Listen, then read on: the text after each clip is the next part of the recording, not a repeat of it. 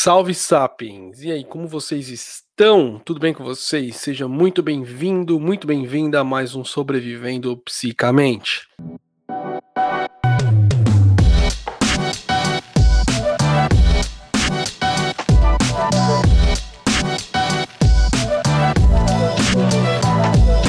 Para você que está chegando aqui agora, é, eu sempre faço essa live ah, no canal do YouTube Psicamente que chama Sobrevivendo Psicamente, essa live, né? Nessa live eu respondo e-mails de pessoas que é, me mandam e-mail para o sobrevivendopsicamente.gmail.com dizendo sobre as coisas que aconteceram, estão acontecendo, as angústias, é, me contar um pouco da história, né, da, da pessoa, a própria história, e um pouquinho do pai e da mãe, para eu ter uma noção mais ou menos é, de como foi a vida, como foi a criação da pessoa. E aí eu consigo dar algum feedback mais é, com, com, mais segurança, por assim dizer, né? E aí depois, se você tá ouvindo também em form, formato podcast, depois isso aqui, essa live vira no YouTube vira um podcast, um podcast lá no Spotify. Certo? E esse sobrevivente psicamente de, de hoje, né? É muito interessante, porque eu não tinha recebido nenhum e-mail. E como eu tento manter a live é, sempre nesse horário, às 11 horas, horário de Brasília, né? Aos domingos, então eu decidi ou trazer coisas que as pessoas me mandam por e-mail, ou relatar alguma coisa que eu vivenciei aqui na semana uh, na terapia de, em geral no, no hospital, certo? Para você que está chegando aqui agora, né, eu sou o Eduardo, você pode me chamar de Baltazar. Eu faço uma residência uh, médica em, aqui na Alemanha em, em psicoterapia e medicina psicossomática, certo? Não é a psiquiatria, mas é sim uma, um ramo da saúde mental dentro da medicina que se desenvolveu aqui na Alemanha e hoje tem a residência médica, que é a, especialização disso, tá? E aí, é, eu falei, bom, eu vou fazer, né, esse relato do, de um paciente, ou de dois pacientes que aconteceram aqui essa semana. É, ontem, eu vi, mas não, hoje de manhã eu vi um e-mail, tinha chegado um e-mail, né? Aí eu falei, nossa, chegou um e-mail, então eu não vou mais usar aquela né, o que eu ia falar no, no, no, no vídeo de hoje, né, no, no psicamente, no sobrevivente psicamente, mas vou ler o e-mail. E aí, quando eu li o e-mail, foi muito legal porque tem a ver com o que eu vou falar hoje. Eu vou ler o e-mail de qualquer maneira e aí vocês vão entender, tá? Primeiro, como vocês viram aí no título, hoje eu vou falar da terapia de grupo aqui na Alemanha, tá? É claro que você tem vários tipos de grupos de terapia né, de terapias de grupo. No caso que eu vou expor aqui, é dentro daquela teoria é, psicológica que é a Tiefenpsychologische Fundierte Psicoterapia, quer dizer em, em, português terapia psicodinâmica profunda, que é um tipo de psicoterapia que tem um alicerce aí na psicanálise, mas não tem nada a ver com a psicanálise no sentido de adoração, a, a postura do terapeuta. Já para já para começar, a gente não usa divã, né? A gente usa o contato visual tete a tete. E a gente tem terapia de grupo, coisa que não, não existe na psicanálise até onde eu sei, tá? Pelo menos a clássica não existe. Vou aqui ler o e-mail para vocês, aí a gente vai entrar no, no, assunto propriamente dito, e aí vocês vão entender direitinho. Como sempre, aqui no Sobrevivendo Psicamente, eu não coloco, não falo o nome da pessoa, tá? Então vamos lá. Olá, Baltazar, como vai? Eu vou bem, e você? Sou a blá blá blá. Eu não tenho nenhuma pergunta para o Sobrevivendo Psicamente. Na verdade, queria apenas dizer que gosto do quadro. Acho interessante a forma como você desenvolve a argumentação e raciocínio sobre os temas dos vídeos. Cheguei no seu canal procurando vídeos sobre residência médica na Alemanha, há uns dois anos, eu acho. E acabei encontrando todas as outras coisas sobre saúde mental. Então fiquei. Curto muito quando o tema do vídeo leva você a contar um pouco mais sobre a sua residência, como aconteceu no último Sobrevivendo Psicamente. No caso, no penúltimo, né? Penso sempre na possibilidade de fazer residência, ou no último mesmo, né, que falei um pouco mais. Penso sempre na possibilidade de fazer residência na Alemanha. Talvez isso aumentou meu interesse por esse tipo de vídeo especificamente, mas admiro sua produção lá no YouTube, ou aqui no YouTube, de forma geral. Estou no terceiro ano de medicina e, já que existe a vontade, comecei a aprender alemão. Não faço ideia se tentar residência aí será minha decisão, mas, por enquanto, tudo o que tenho que fazer é me tornar médica e aprender alemão, então tenho curtido a trajetória. Malzen. Quer dizer, vamos ver. PS, uma coisa bem aleatória. Acho divertido o fato de todos os seus nomes serem nomes e não sobrenomes. Enfim, foi um prazer escrever, obrigada. Primeiro é verdade, né? Eu tenho. O Baltazar e Francisco é, na verdade, sobrenome, mas só que eles funcionam também, né, no Brasil como nomes, né? Então, tem muita gente que sempre falou: nossa, que interessante, né? Meu nome. Como ela tá pedindo aqui, ela acha legal né, sobre a residência médica. Então hoje eu vou trazer um caos, um caos para vocês, que é a terapia de grupo. O que, que é a terapia de grupo? Os pacientes, eh, a gente tem, eu não sei quantos ciclos agora, mas é a cada 10 semanas entra um grupo. Aí vocês fazem a conta quantos ciclos por ano a gente tem. Eu não tenho de cabeça, deve ter 5, 6, 7, né? Não sei. Então, os pacientes são internados de uma vez durante na, numa semana, né? Então vamos supor que a gente conseguiu 10 pacientes, ou 10 pacientes vieram procurar nossa ajuda e a gente falou, ó, esse paciente é indicado uma terapia de grupo para ele, né? Então a gente interna esses 10 pacientes em uma semana, eles ficam internados durante 10 semanas, o grupo inteiro. Depois de uma semana, é, depois na semana final, a gente acaba é, é dando alta para todos os pacientes de uma vez. Ou seja, todo dia tem terapia de grupo, além das terapias coadjuvantes, vamos dizer assim. A terapia do esporte, a, a terapia da arte, arte terapia, é, terapia da música, terapia do corpo, Tá? A gente usa outras, outras formas de terapia para complementar a terapia de grupo, mas o forte é a terapia de grupo. Ou seja, os pacientes vêm, ficam numa casa, internados, né? Tem, cada um tem o seu quarto, ou eles dividem em quarto, e eles tomam café juntos, e tem as atividades em grupo. Eu costumo falar que é mais ou menos um, um Big Brother, mas, mas com profissionais de saúde mental, certo? Por que um Big Brother? Por que isso é importante? A gente está dentro de um grupo, né? Dentro de um grupo você tem um, várias pessoas diferentes, né? E cada uma das pessoas disparam sensações nas outras pessoas, né? É, e a gente, por exemplo, se você não vai com a cara de um paciente, se você é um paciente, você não vai com a cara de um paciente, então você pode trabalhar isso no grupo, né? E descobrir por que, que você não está indo com a cara daquele paciente, né? Ou daquela paciente, enfim. Então os conflitos eles são trabalhados e servem como substância para a gente tratar os pacientes. Uh, e o que aconteceu essa semana, né? Para vocês agora entenderem como funciona, né? Uh, como a gente lida aqui com a saúde mental. Você, a gente está com um grupo de sete pessoas agora. E essas sete pessoas elas vão ser, elas vão ter alta daqui duas semanas, tá? Mas só que nessa semana que passou, aconteceu um negócio muito uh, significativo para a terapia, tá? O que, que aconteceu? Quando a gente internou esse grupo, tinha uma paciente, tá? Uma paciente uh, nova de 20 e poucos anos, 22, 23 anos, que não estava indo com a cara de um paciente mais velho. E tipo, tinha, sentia que tinha dificuldade em, em, em, se relacionar, em se abrir, né? Tava, tava meio estranho, não conseguia lidar bem com esse paciente. E agora, essa semana, o que, que aconteceu? É,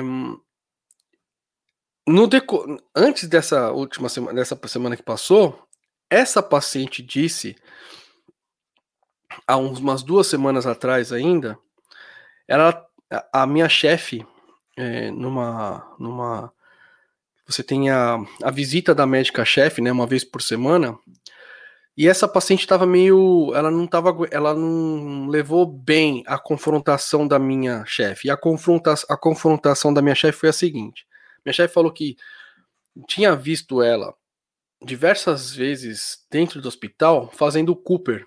Né? E não era um Cooper, era, ela falou que era uma corrida mesmo, com fone de ouvido, e ela saiu correndo, né? E correndo muito forte.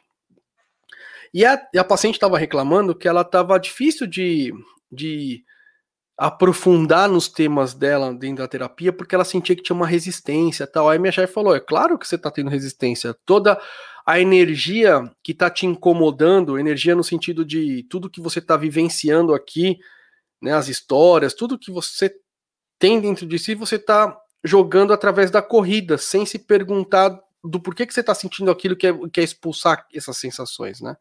E ela não gostou muito, tipo, ela falou, ah, mas eu faço esporte se eu quero, tal, sei que, rolou um conflitozinho tal, mas ela ouviu o que a minha chefe falou.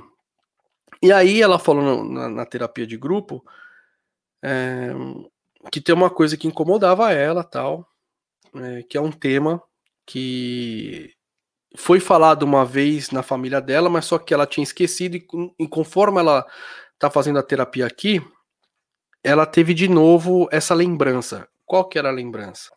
Foi dito na família dela, quando ela era mais nova, que o pai dela tinha asfixiado ela com um travesseiro quando ela era bebezinha ou criancinha, porque ela chorava muito. Era o bebê chorão, né? Que chora, chora, chora. E ele não estava mais aguentando, estressado, ele foi lá e asfixiou para para, para de chorar, sabe? E foi dito isso. E e ela guardou isso tudo, né? E, enfim. Um, e aí acabou se descobrindo, ela acabou tendo a vivência de que esse, esse, medo, ela, ela internou aqui por causa de medo, gente, tá? Ela tem é, um, um distúrbio do medo, tá? E aí, através da terapia de corpo, onde no nosso corpo a gente também aqui a gente presume que a memória né? Uma memória que ela não, ela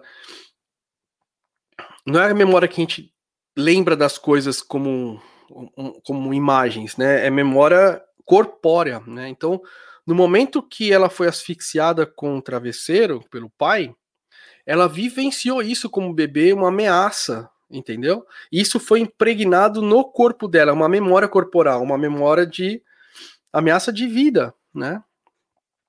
Uh, e ela conseguiu ver na terapia que a base do medo dela, que ela estava vivenciando, que ela está vivenciando e por isso que ela está internada aqui, é...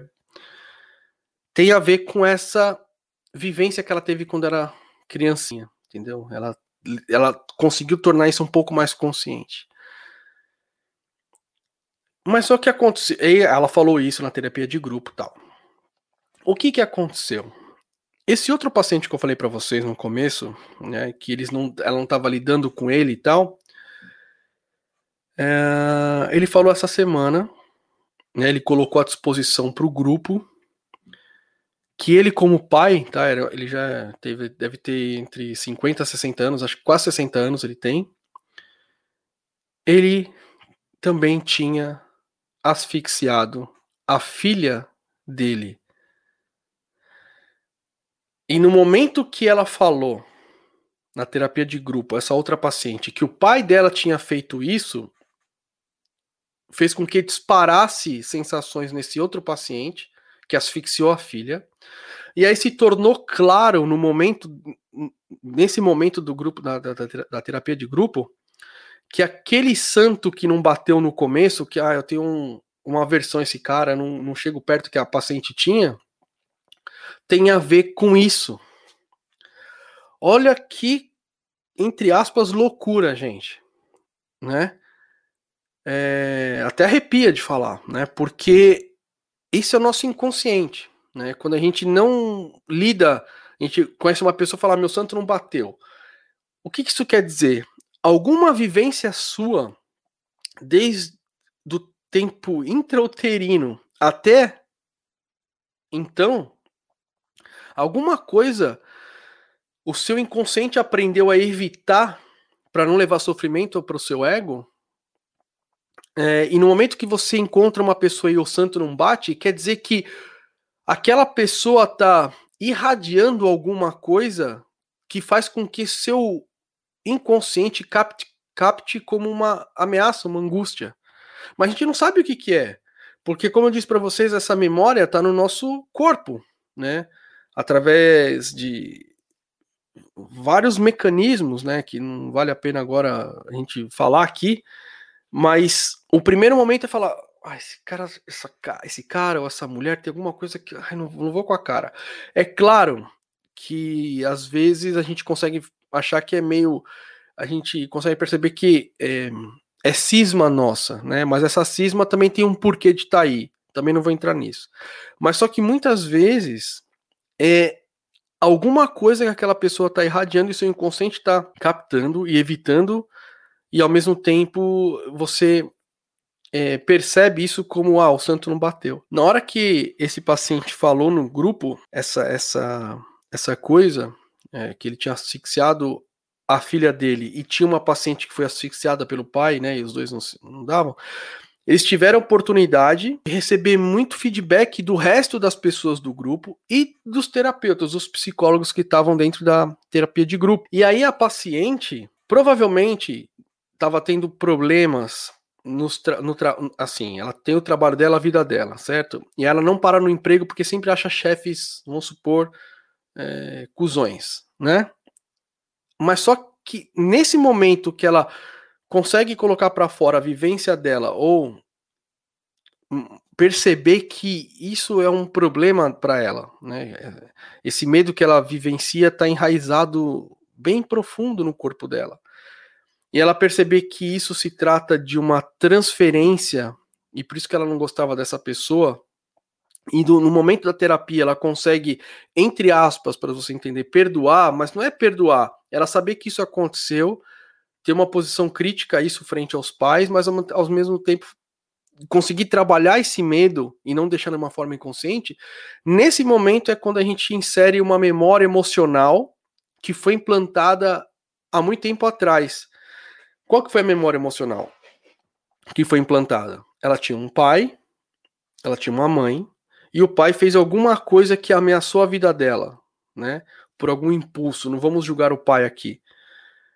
Mas ela, isso impregnou ela. No momento que ela está na terapia de grupo, onde os mecanismos de defesa do ego estão muito mais baixos, ela está num processo terapêutico, onde ela está numa forma, é, a gente fala que ela está em regressão, né? Ela, a gente regride o paciente a, a, ao ponto de ele ficar mais suscetíveis, suscetíveis à crítica, a vivências tal. E nesse momento onde ela vivencia de novo a energia do pai né? Ou a energia de um pai que asfixiou uma filha e ela faz essa transferência no momento do grupo, a gente consegue refazer a memória emocional de alguma maneira.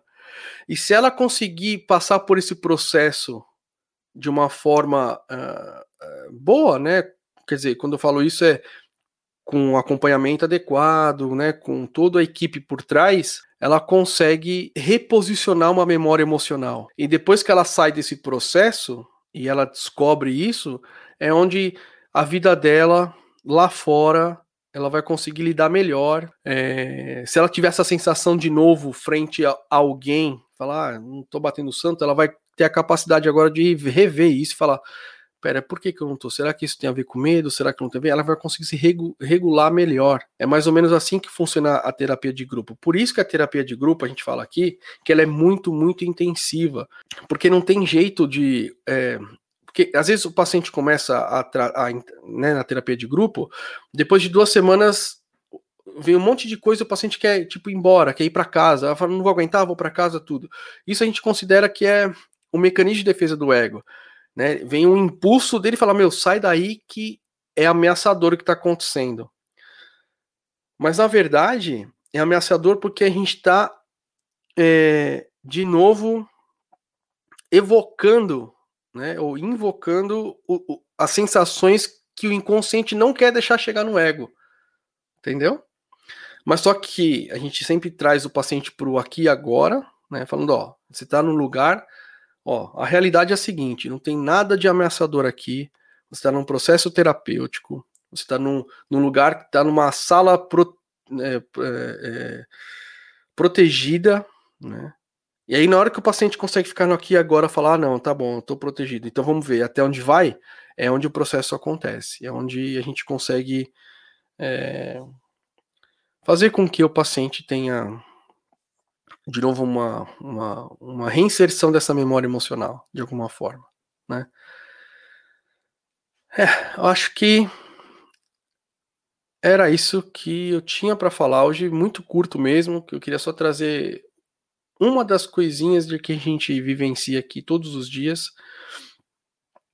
É, por isso que é muito difícil, quando a gente fala em, em terapia psicodinâmica, a gente está falando de inconsciente, tudo, é muito difícil é, existir trabalhos, a gente consegue fazer a ciência mostrando, ó, esse tipo de terapia funciona, né? A gente tem os papers aqui na Alemanha, né?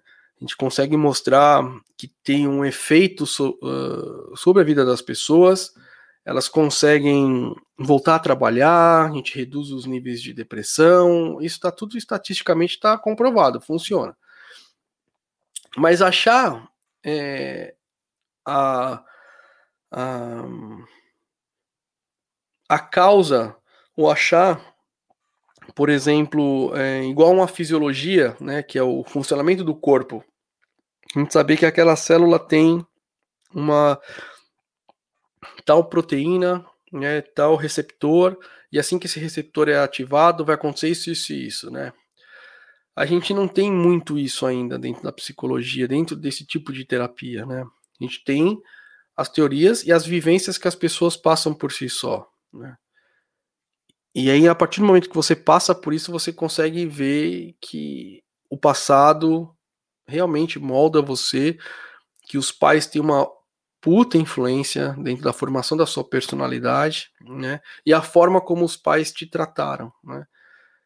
Fora outras coisas também. Por isso que essa, é essa área, gente, ela não é só médica, né? ela tem que entender a mente de uma forma também histórica, de uma forma filosófica, com outros instrumentos que a medicina, baseada em evidências, como a gente conhece, não funciona totalmente, tá? Não funciona totalmente dentro da terapia.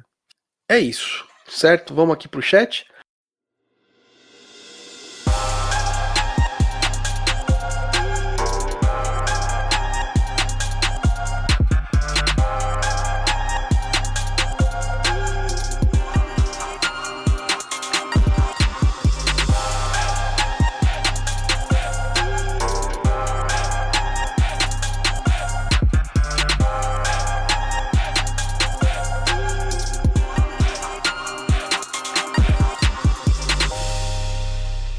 Dan Luz, 20 reais. Nossa, muito, muito obrigado pelos esses 20 reais.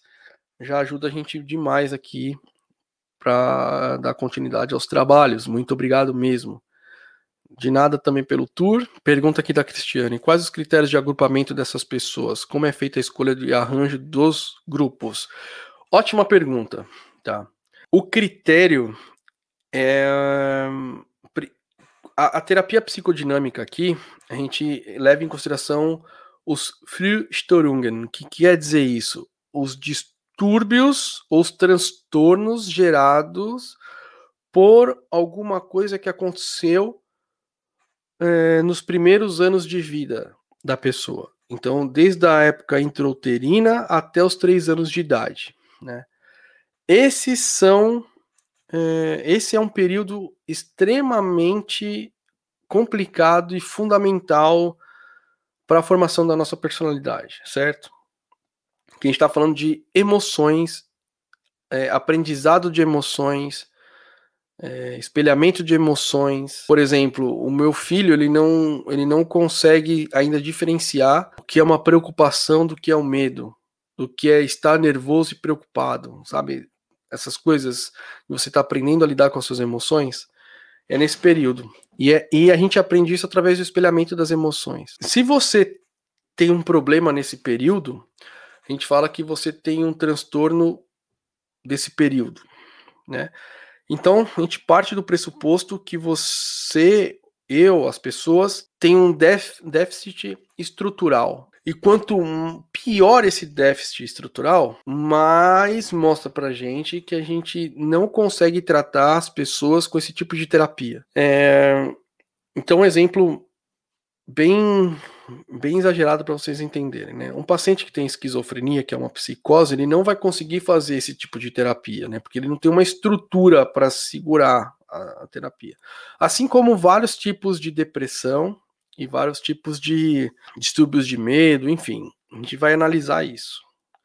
E como a gente analisa? A gente faz uma entrevista com o paciente, primeiramente. Na entrevista, é, existe perguntas, né? A gente pergunta como que foi a infância, como, né? Então, se ela, por exemplo, tem uma paciente que está internada aqui, falou que é, quando, é, quando ela nasceu, o pai dela morreu. E aí a mãe estava com uma depressão muito profunda depois do nascimento dela, porque o marido dela tinha morrido. Então, uma mãe depressiva, né, nos primeiros anos de vida, a gente parte do pressuposto que a mãe não deu muita atenção para o filho ou para a filha. Então teve um déficit aí de, de, de, de, trocas, de espelhamentos de emoções. E é onde a gente pode ver que a pessoa não tem uma estrutura muito grande para aguentar esse tipo de terapia. A pessoa que não teve esse, essa, esse, esse tempo não foi tão prejudicado, ele tem uma certa estrutura, né? Então a gente indica esse tipo de terapia, porque aguentar o grupo, porque assim, no grupo é, acontece várias coisas ao mesmo tempo, né? E pode chegar uma hora que a gente fala que você tá, entra em ômega, que é você vira a parte mais fraca do grupo, né? E aí todas as pessoas vão te criticar muito. Criticar, só para vocês poderem entender, mas coisas que vivenciaram durante o dia, por exemplo, eles vão discutir no grupo. E aí pode ser que alguém seja o alvo e aí vai ter que aguentar as críticas, né? Tem gente que não vai conseguir aguentar esse tipo de crítica porque não tem condições, né? A estrutura é, é muito fraca do paciente, né? Então a gente fala, é, esse paciente não pode fazer terapia de grupo. E a gente percebe isso na entrevista, tá? Na entrevista a gente faz as perguntas e também faz aquele teste de confrontar um pouquinho o paciente, colocar isso, colocar aquilo. E também na parte que ele fala, qual é o seu objetivo com a terapia? O que, que você quer alcançar aqui com a terapia, com a gente, né? Tem gente que fala, ah, eu quero ficar feliz de novo. Mas ficar feliz de novo é uma coisa, né? Agora se vê uma pessoa, não, eu quero de novo é, voltar a sentir a felicidade, porque eu vejo que eu sempre estou me atrapalhando nas relações, eu sempre vejo que eu não consigo me dar bem com as pessoas, tá? sabe, uma forma de uma forma mais complexa de reflexão, essa pessoa, por exemplo, tem indicação de fazer uma terapia de grupo, ela vai aguentar a terapia de grupo. Né? Então a gente, eu já falei isso aqui em diversos vídeos. Aqui na Alemanha, a gente não é, é, não trata a saúde mental.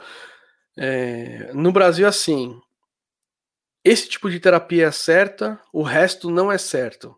Tá tudo errado. Aí vem outra pessoa e fala: não, o meu tipo de terapia tá certo, o resto tá tudo errado. Né? Aqui na Alemanha não tem isso. Aqui na Alemanha a gente vê que tipo de terapia está indicado para aquele paciente. Né? Isso não tem a ver com o paciente é pior ou melhor, tem a ver com a estrutura da personalidade do paciente, né? Tem paciente que não vai aguentar entrar nessa uh, terapia psicodinâmica profunda. Tem, tem, por exemplo, tá com ataque de pânico, ataque de pânico, ataque de pânico, não consegue dirigir, não consegue dirigir. Esse, tem, tem esse paciente, ele tá tão estruturado às vezes na vida, né? Ele, a gente vai compensando as nossas, nossas uh, fraquezas, tá? E a gente vai conseguindo sobreviver na sociedade.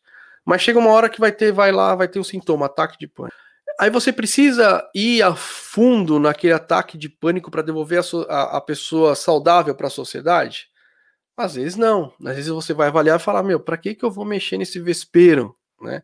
A pessoa teve, teve um, um, um, trauma complexo, crônico na vida, e aí você fala, meu, para que, que eu vou desenterrar isso? Tá tudo tudo empacotado certinho na mente da pessoa, né? Ela tá estruturada, ela tá conseguindo sobreviver com isso, bola para frente, mas ela tá com ataque de pânico.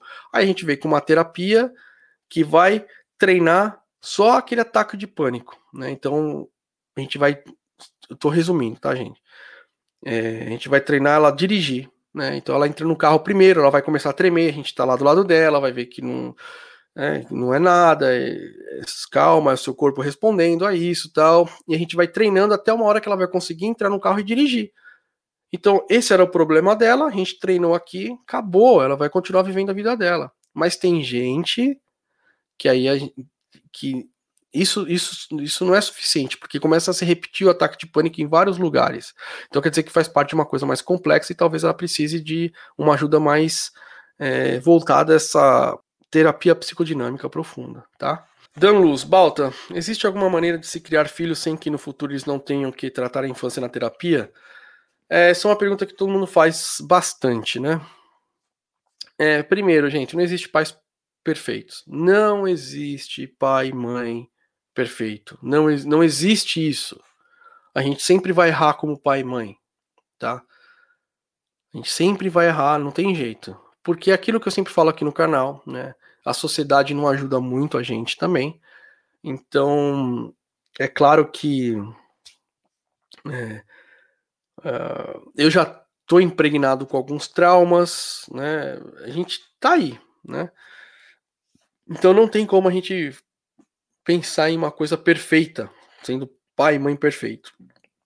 Mas a diferença que, que, que, que faz para nossos filhos é que se lá no futuro, né, o seu filho ou sua filha vier te questionar sobre um comportamento que você tinha com ele ou com ela, você esteja aberto ou aberta a críticas, né? E não falar, não, não, eu fiz de tudo que estava no possível, você teve uma infância perfeita, não vem me encher o saco, sabe assim? Tudo bem, a gente sabe que você fez de tudo pelos seus filhos e pelas suas filhas, no, na medida do possível, né? Mas também não está aberto ou aberta a críticas e ouvir o seu filho e sua filha e falar: ah, tá, aqui eu entendo, você se sentiu mal porque eu agi dessa maneira. Poxa, tá bom, me desculpa se você tiver essa conversa com seu filho ou sua filha, já é mais 50% do caminho andado, né? Então, respondendo sua pergunta, não existe uma maneira de criar os filhos é, sem que eles precisem de terapia. Existe você tentar se dedicar ao máximo para o seu filho e para sua filha, você tentar ao máximo ouvir o filho e a filha, né? Para que ele tenha menos uh, problemas eh, emocionais, né?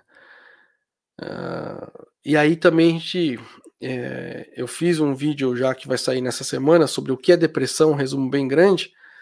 Existe um gráfico que chama vulnerabilidade estresse, né? Tá no minha, tem uma playlist aqui no canal chamada Psico, Psicoeducação. Esse gráfico de vulnerabilidade estresse mostra que ninguém está livre de ter depressão, né? é, depende de vários fatores. E os principais são o quão você foi é, atingido durante a infância né, e o que está acontecendo na sua vida agora. Né? Vamos pensar numa coisa utópica. Melhor criação de todas, a perfeita, né? Entre o pai e a mãe fez tudo lá, tudo que está no livro, que era para ser para você se desenvolver de uma forma saudável. Mas aí acontece uma coisa na, na sociedade que te atinge diretamente ao ponto de passar do limiar de que você da sua estrutura, né, a sua estrutura não comportar aquilo que está acontecendo. Né? A gente vai ver isso muito na pandemia, tá? A pandemia é um evento né, mundial, atingiu várias pessoas de diversas maneiras, ficou, vai ficar impregnado numa, numa geração inteira, certo? E aí quem vai desenvolver depressão é quem tem uma estrutura, não, não tem uma estrutura um pouco mais fraca, vamos dizer assim, está é, mais vulnerável por causa de, da infância, né? Outra pergunta aqui do Luiz Vasconcelos. O que é mais difícil de tratar, pais ausentes ou pais muito protetores que mimam? Eu acho que é tratar a pessoa, né? Essa é uma boa pergunta, tá? É, a gente fala aqui que é muito mais fácil você tratar é, uma pessoa que teve pais ausentes, ausentes mesmo, tá? Presenciais, do que tratar pais muito protetores. Por quê? Pais muito protetores não quer dizer que eles estão dando todo o amor do mundo para a criança, tá? Pode ser que eles tenham uma coisa muito possessiva sobre o filho, né?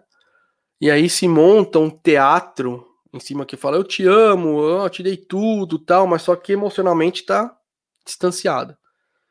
E os pais ausentes, eles já não estão lá. Então, é muito mais fácil para a pessoa perceber a ausência dos pais. Falar, ó, meus pais não estavam aí desde então, então eu entendo que foi mais difícil para mim, por isso que está sendo difícil para mim agora. Do que a gente convencer uma pessoa a mostrar que esses pais que ela tinha como ideais, né? Oh, mas meus pais foram, foram, foram ótimos para mim, me deram de tudo.